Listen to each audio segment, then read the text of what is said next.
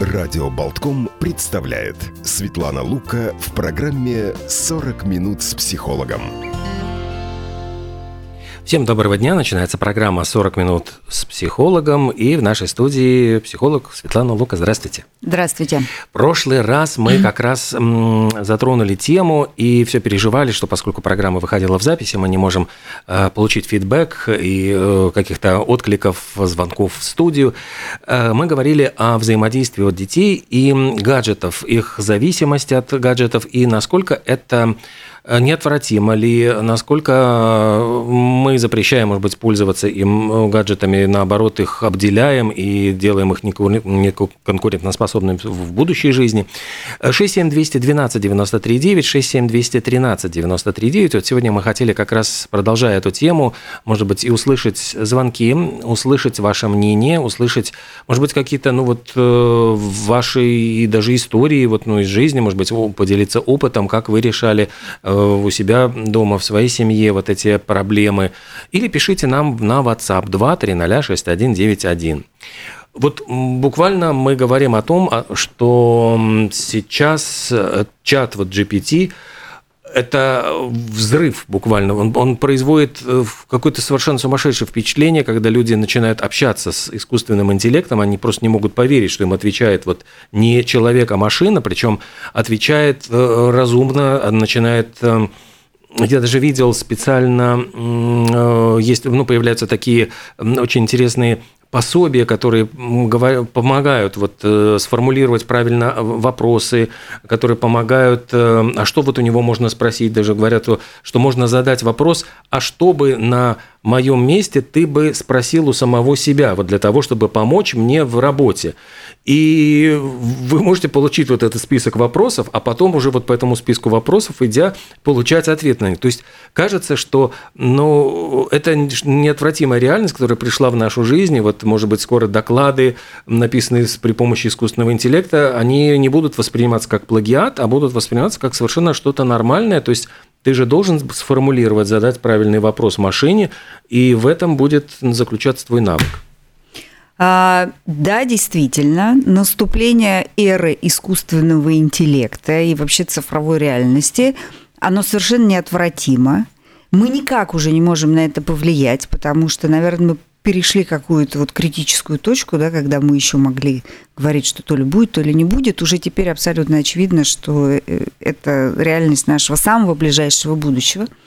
И этот пресловутый искусственный интеллект, конечно, возьмет на себя массу функций, которые сейчас выполняют люди, включая решение ну, многих интеллектуальных вопросов. Сейчас достаточно серьезно говорят о том, что э, многие разделы медицины, например, выйдут уже вот туда, да, то есть э, э, анализ тех лабораторных исследований, которые мы сдаем, кровь, там, моча, да, то есть искусственный интеллект с большой вероятностью с этим будет справляться лучше, потому что он оперирует значительно большим большими данными, чем любой живой человек, любой врач может оперировать, соответственно, точность постановки его диагноза, его рекомендаций может оказаться выше, чем от живого человека.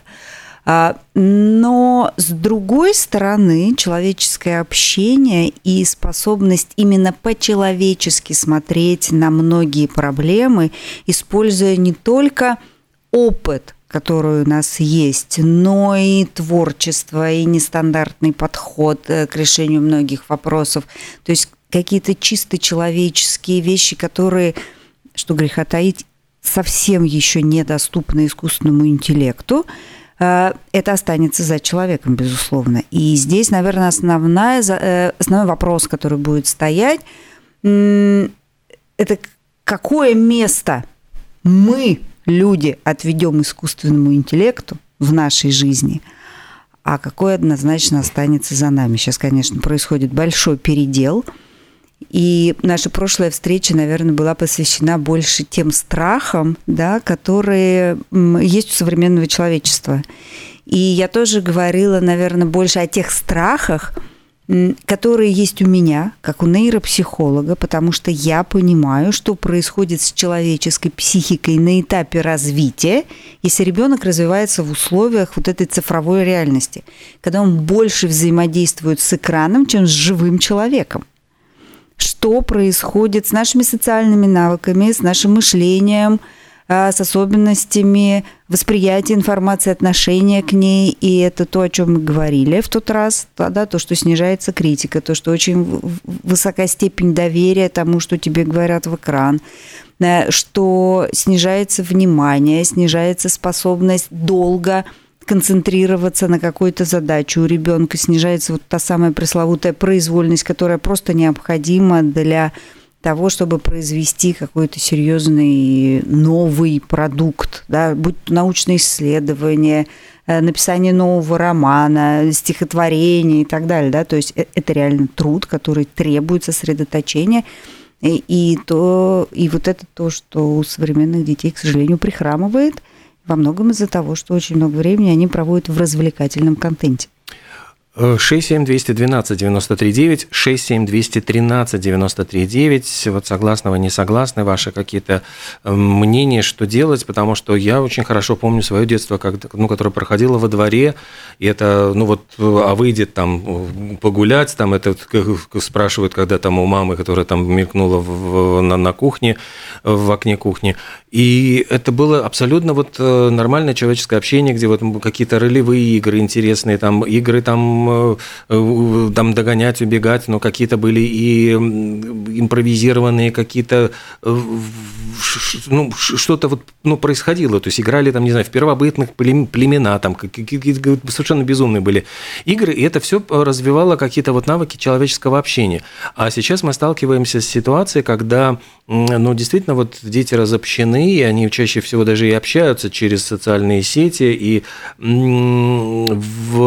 вынуждены вот искать, может быть, замену, аналоги э, каким-то эмоциям и своим чувствам через смайлики, эмодзи там и прочие вот какие-то, то, что мемы, которые заменяют вот какие-то цитаты понятные, там, когда-то цитировались э, из фильмов, там, из песен, э, из литературных произведений – это вот э, это было вот как бы таким вот языком общения, который сейчас вытесняют вот именно вот эти формы.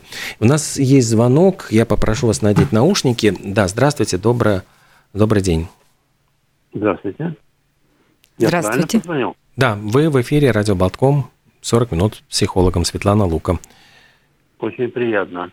Я хотел спросить мнение э, уважаемого психолога о э, исследователя мозга Татьяне Владимировне Черниговской, которая говорила, э, может, есть задать вопрос или можно прямо говорить? Можно говорите, прямо. говорите. Э, она сказала, ну, я очень люблю слушать ее лекции, она говорит о деятельности мозга. Она дважды доктор, в общем, специалист. Вы наверняка слышали про нее. Безусловно. Она сказала, Э, я готовлю вопрос. Она сказала, что надо прислушиваться к своему ребенку. Это, она сказала красиво, инопланетяне, которые нам присланы. Надо смотреть, какие у них интересы,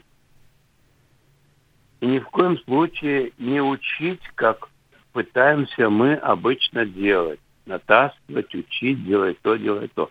Ваше мнение на эту тему? А, ну, смотрите. Можно я сниму, а то я себя слышу в уши. А, ну, смотрите, здесь на самом деле, правда, безусловно, где-то посередине. Во-первых, конфликт отцов и детей никто не отменял. И всегда родители учат детей тому, что уже не очень актуально. Сейчас да, развитие... Учат, да, да, да, да. Простите, можно ремарку, короткую? Да. Э, обычно принято родителями реализовать свои неуспехи на своих детях. Вы знаете, ну, мы про это говорили в каком-то... Они пытаются... Вы поняли, да? Да, да, да. А что вы об этом скажете? Мы говорили об этом в каком-то из эфиров, да, что это одна из не самых, наверное, здоровых форм э, воспитания ребенка, да, когда я не смог, да но вот ты-то точно да. сможешь, и поэтому вот, мы вот, навязываем вот, собственные вот, программы верно, да. детям э, вместо того, чтобы дать им возможность идти своей дорогой. Ну, мы это обсуждали, да, поэтому я сейчас не хочу на этом долго останавливаться. А возвращаясь к Черниговской, возвращаясь к Черниговской. Э, с одной стороны, детей действительно нужно слушать, и это вот прямо у нас с Олегом здесь есть короткий планчик, о чем мы хотим сегодня сказать, это следующий пункт, как это делать. А, а с другой стороны, все-таки э, дети – это дети, и несмотря на то, что они присланы нам с другой планеты, вы понимаете, что это метафора, безусловно. Э, дети, наши дети – это то, что мы из них, по большому счету, лепим.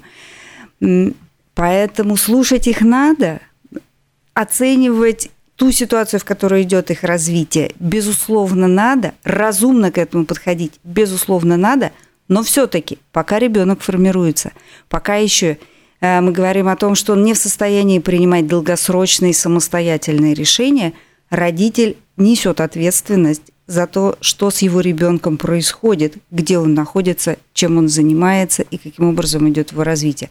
Поэтому я считаю, что личность где-то посередине. Да, детей надо слушать, но и все-таки ограничивать там, где эта ситуация возникает, необходимости ограничения, направлять там, где это необходимо – ну, ну, вы меня поняли. Простите, я перебью, чтобы сократить время да. эфира.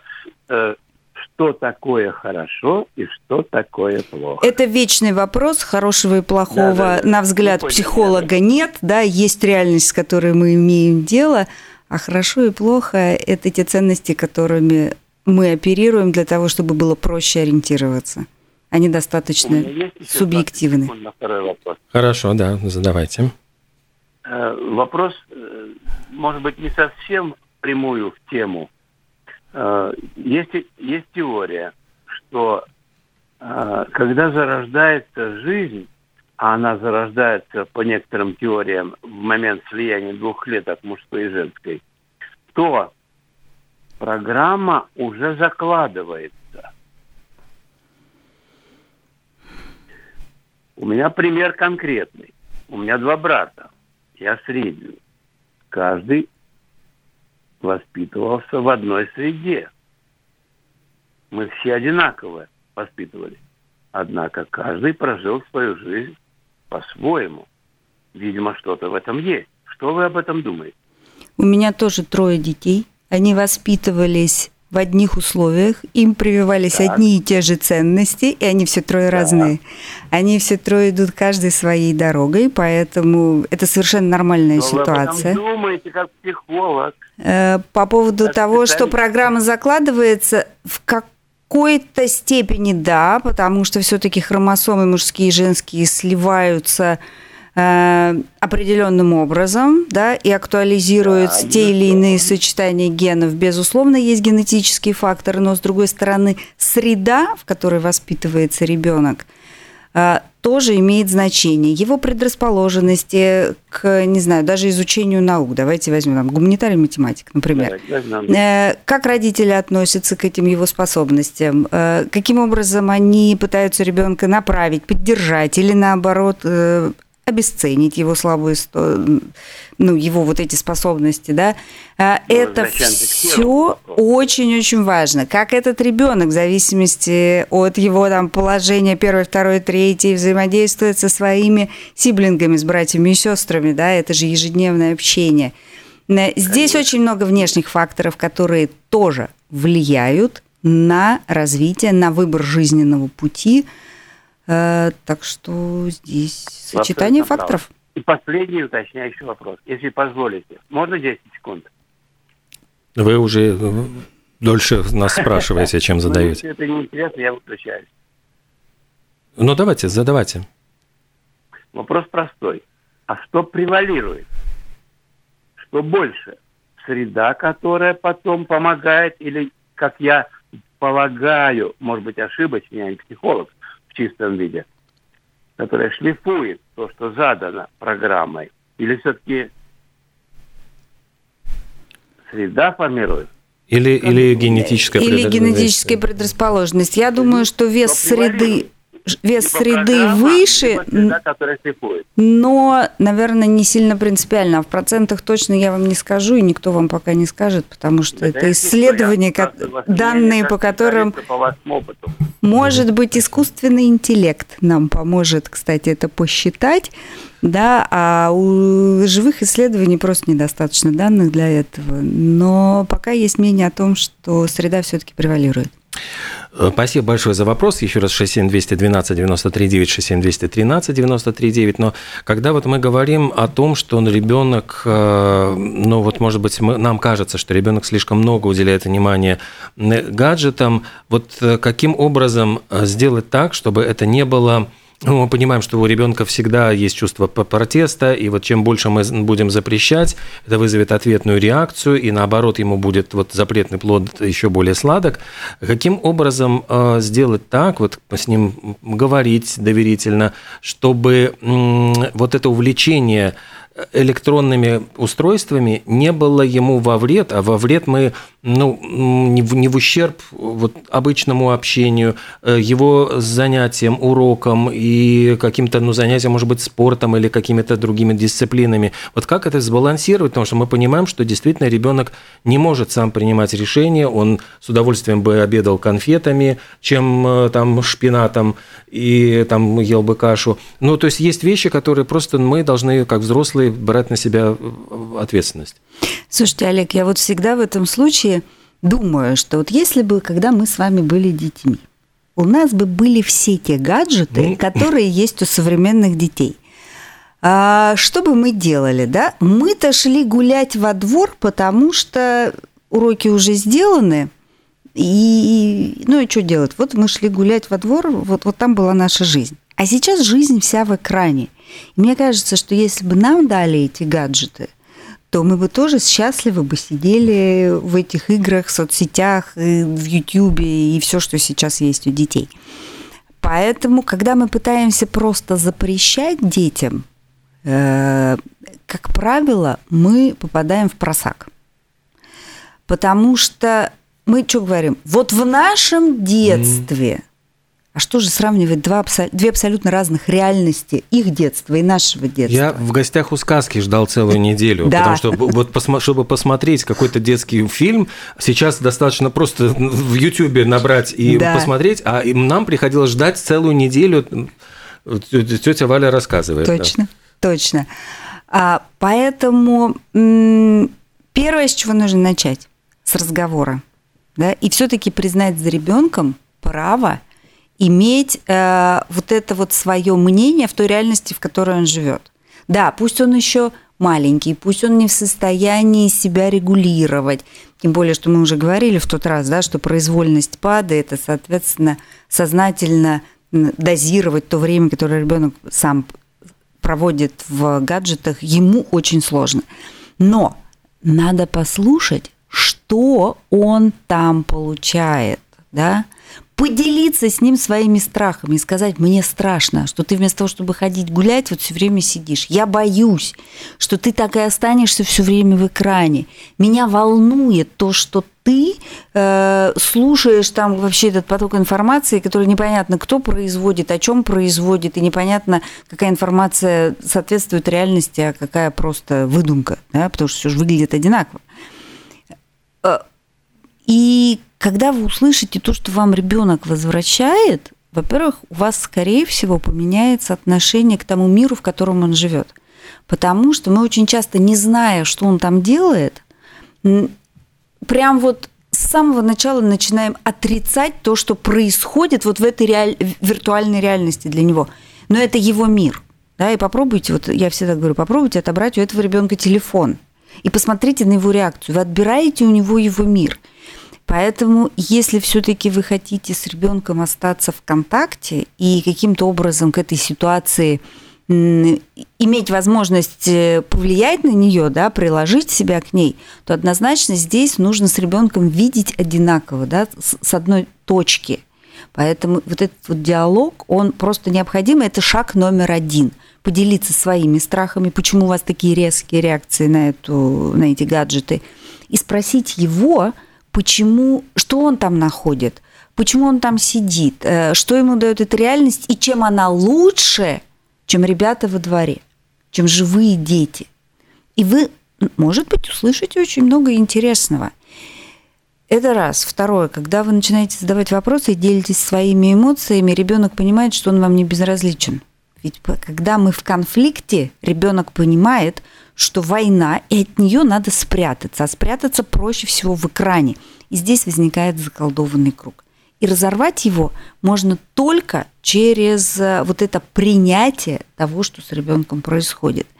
Поэтому этот диалог еще и, помимо того, что он дает вам информацию, он показывает ребенку, что он для вас важен, потому что вам кажется, что это э, ну, неоспоримо, да, это же наш ребенок, мы же его любим. Но очень часто э, дети воспринимают это не так. Они воспринимают наши протесты, наши страхи как насилие. Мы тоже про это как-то уже говорили. Поэтому показать, что вы рядом на самом деле, а не напротив – не, то есть вы не против него, а вы за него в этой ситуации. И пойти по этой дорожке изучения э, новой реальности, для нас новой, вместе, это забавно, это продуктивно, и это защитит ребенка от неожиданностей вот в этой новой среде, в которой на самом деле мы все пока еще не умеем жить. Я думаю, что следующее поколение, может быть, поколение наших детей, может быть, поколение наших внуков, они найдут место – Э, виртуальной реальности и реальной реальности и смогут их каким-то образом помирить. Сейчас, безусловно, вот эта виртуальная реальность, она нас накрывает. Как все новое, собственно, что появляется в человеческой культуре. Если мы возьмем историю человечества, ну вот как только появлялись какие-то новшества, да, казалось, что вот сейчас, сейчас будет какой-то колоссальный прорыв, а на самом деле потом люди просто вписывали а, вот эту вот историю в свою повседневную жизнь и жили дальше – Сейчас произойдет то же самое, но мы находимся вот ровно на входе вот в эту новую реальность. Поэтому пока она, э, она правит на самом деле, потому что мы пока еще не научились на это реагировать. Старшее поколение напугано, младшее поколение возбуждено в хорошем смысле этого слова по этому поводу. Ну, вот как так так мы и живем.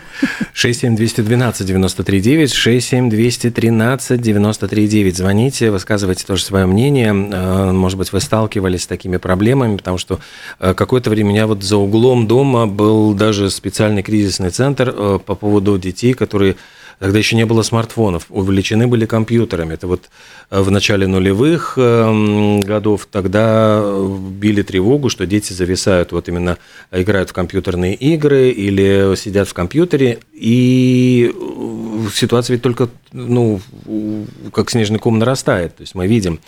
Но в то же время дети вот умеют, может быть, вот рождаясь уже буквально с этими гаджетами в руках, они умеют очень много того, чего не умеем мы. И вот если у нас какая какая-то возникает, ну, страх, может быть, действительно перед этими с возможностями.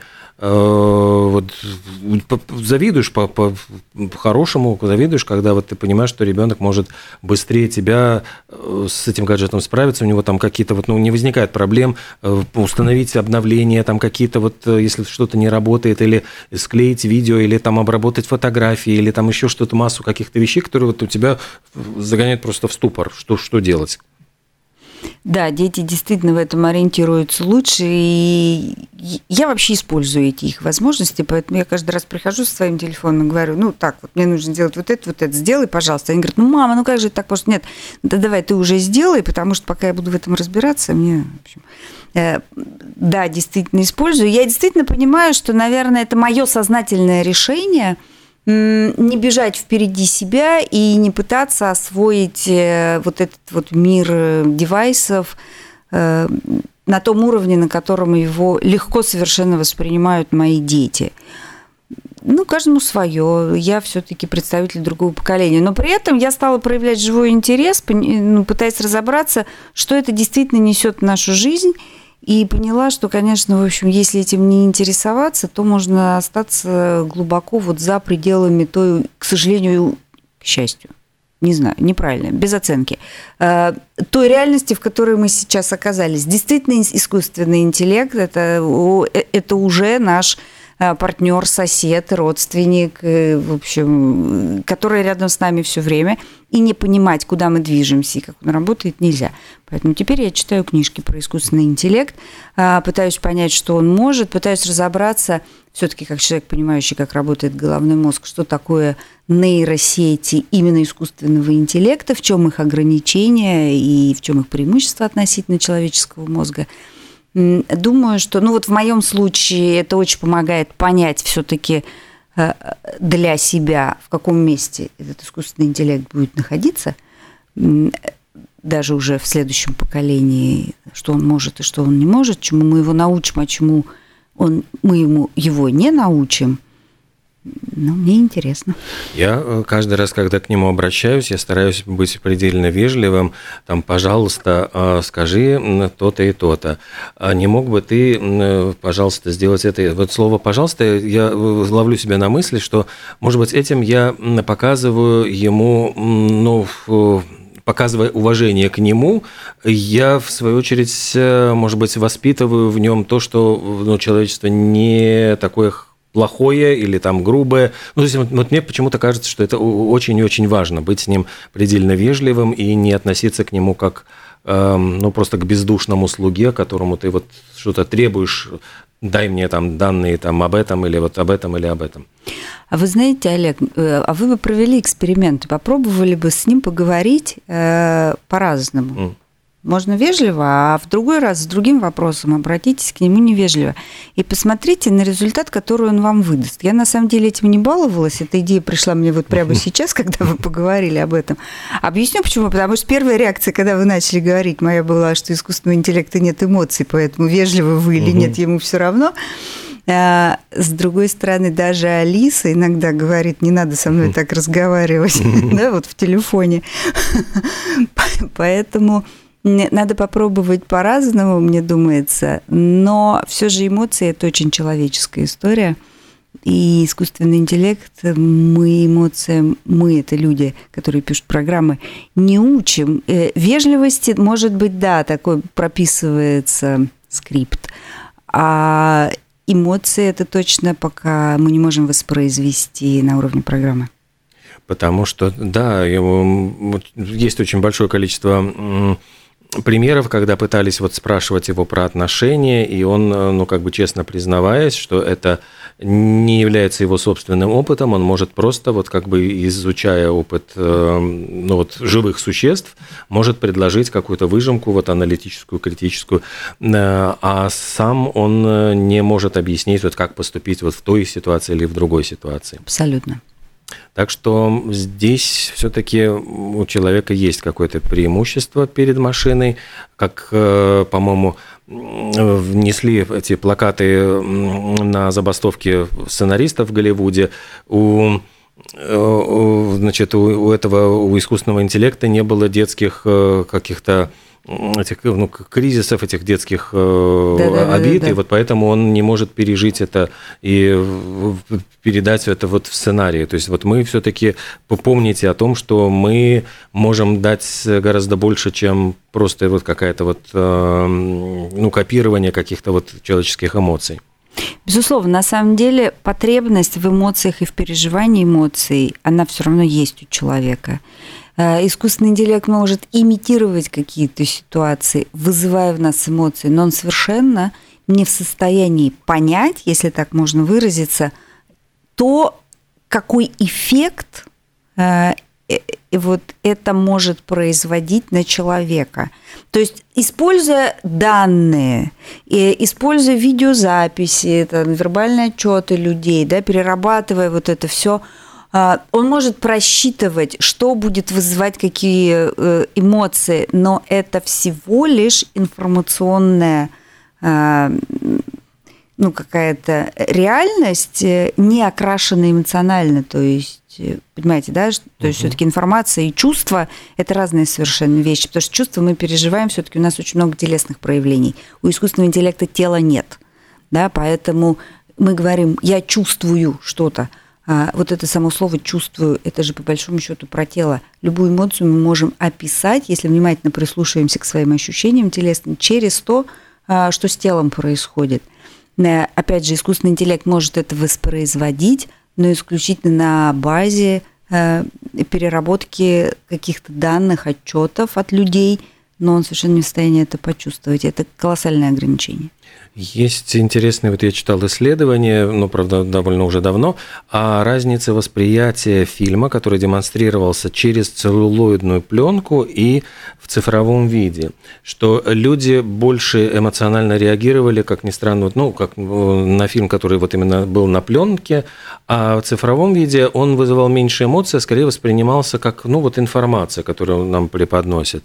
И вот связи с этим вот действительно интересный, вот мне сейчас пришло на ум эксперимент. То есть э, абсолютно реально, когда э, имитируется, например, ведущий новостей, там сейчас уже появляются, когда э, может действительно на экране появиться изображение человека, которое сгенерировано компьютером, и это будет генерироваться голос, который будет читать новости.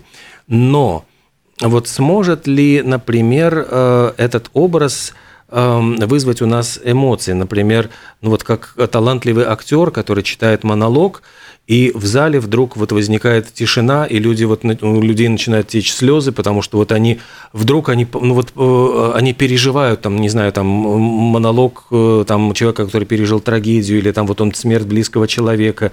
И вот когда обычно вот мы видим, ну, когда талантливый актер, вот есть этот эффект удивительный. Один может быть стоять актер на сцене, эм, это я вот, кстати, испытал, когда я смотрел в спектакль, где были всего там два актера, и у Константина Константина Райкина был вот момент, когда он оставался один на сцене, и он с телефонной трубкой, он с воображаемым как бы э, партнером, он говорил, и весь зал плакал. То есть вот я вдруг поймал себя на мысли, что вот я смотрю 10 минут эту сцену, один человек на сцене, он приковывает к себе абсолютно внимание, и в конце этой сцены люди, ну, действительно рыдают, они плачут, потому что они понимают, что вот он расстался с любимым человеком, он принес в жертву отношения, понимая, что этот человек будет счастлив с другим. Вот если это прочитает робот, вот э, искусственный интеллект, может ли он добиться вот этого эффекта, когда люди будут плакать, слушая его текст?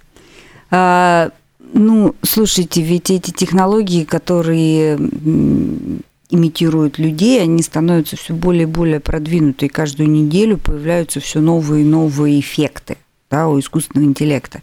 Все говорят о том, что еще буквально там 10-20 лет, и отличить глазом будет невозможно живого человека от неживого. Но я вам хочу сказать, что тот спектакль, о котором вы рассказываете, человек, который сидит в зале, а, э, воспринимает значительно более остро, чем то, что происходит, чем абсолютно та же сцена, но которую мы смотрим по телевизору. Mm.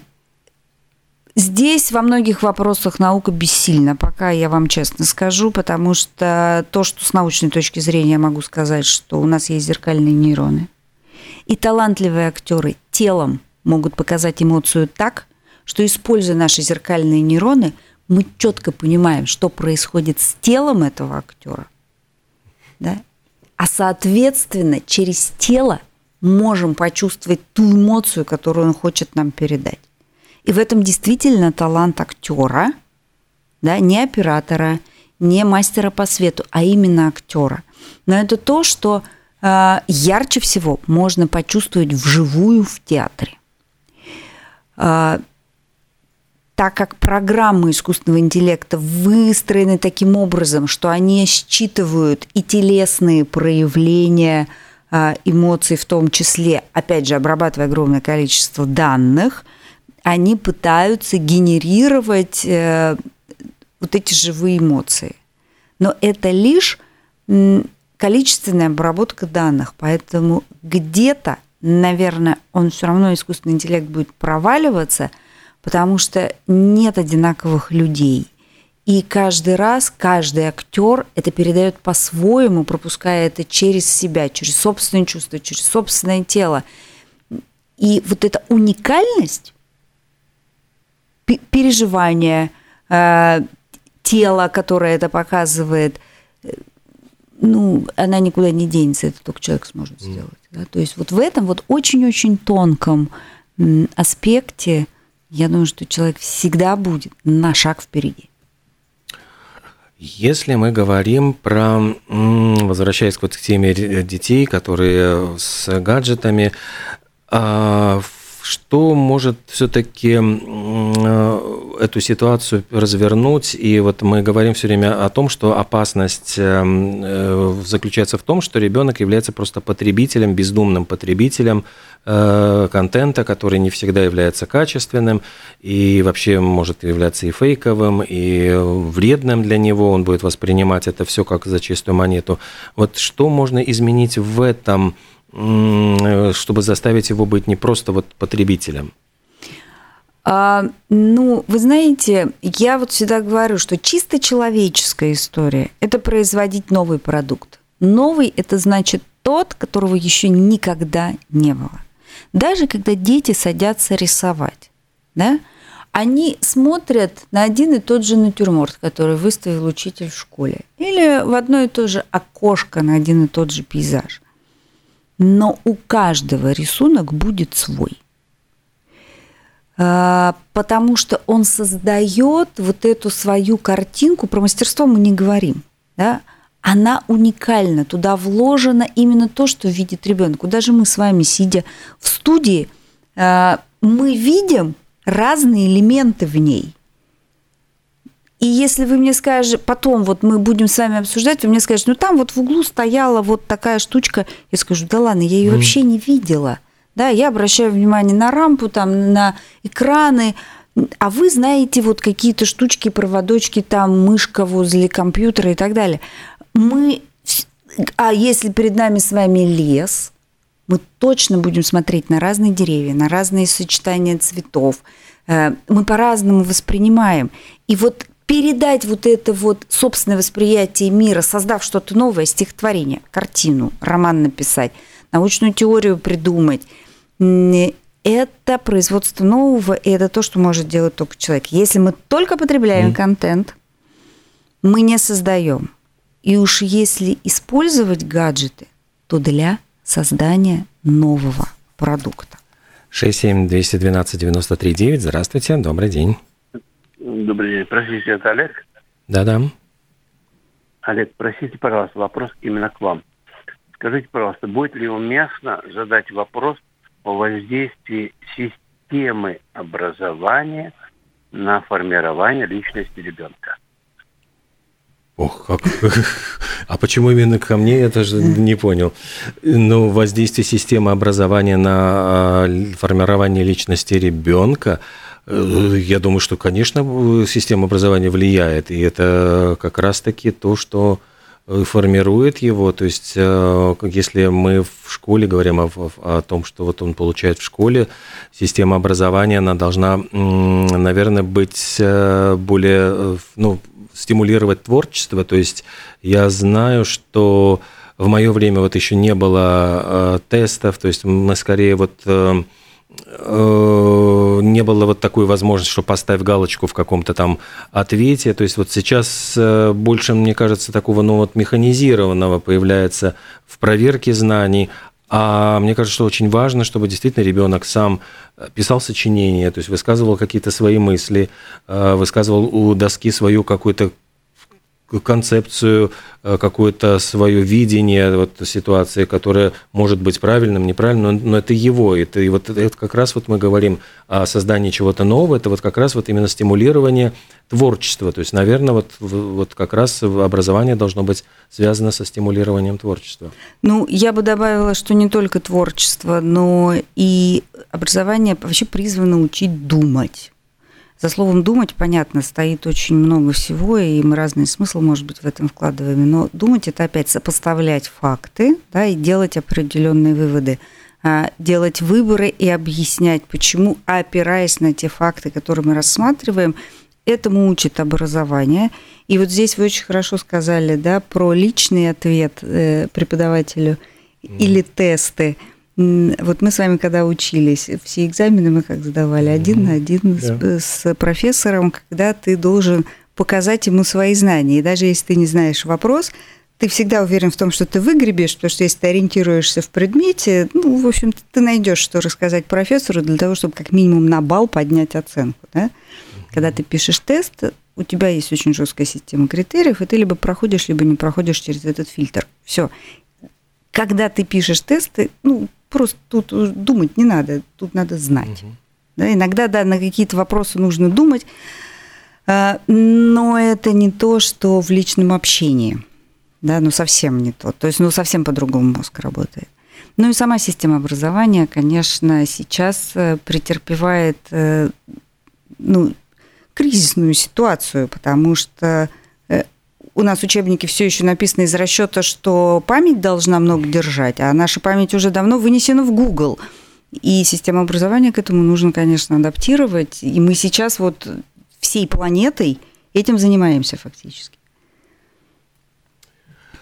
Я смотрю, что у нас время уже завершать э, программу. Ну вот, э, насколько, подводя итоги, э, или, может, я не знаю, мы можем даже продолжить эту тему, поскольку она очень и очень актуальная, насколько выглядит эта ситуация критичной и каким вот может быть ближайшее наше будущее? А, знаете, во-первых, каким будет наше будущее ближайшее, я вам точно не скажу. Я не оракул и не футуролог. Э, да, вопрос критичный, но каким-то образом мы с этим справимся. Мы справлялись абсолютно со всеми напастями, которые на нас сваливались. Я имею в виду человечество. И, и с этой напастью или, наоборот, с этим благом мы тоже справимся. Жизнь изменится, она станет другой, но человечество себя сохранит однозначно. 40 минут с психологом Светлана Лука, и мы встретимся через теперь четверг. Всего доброго, до свидания, до новых встреч. До свидания, спасибо.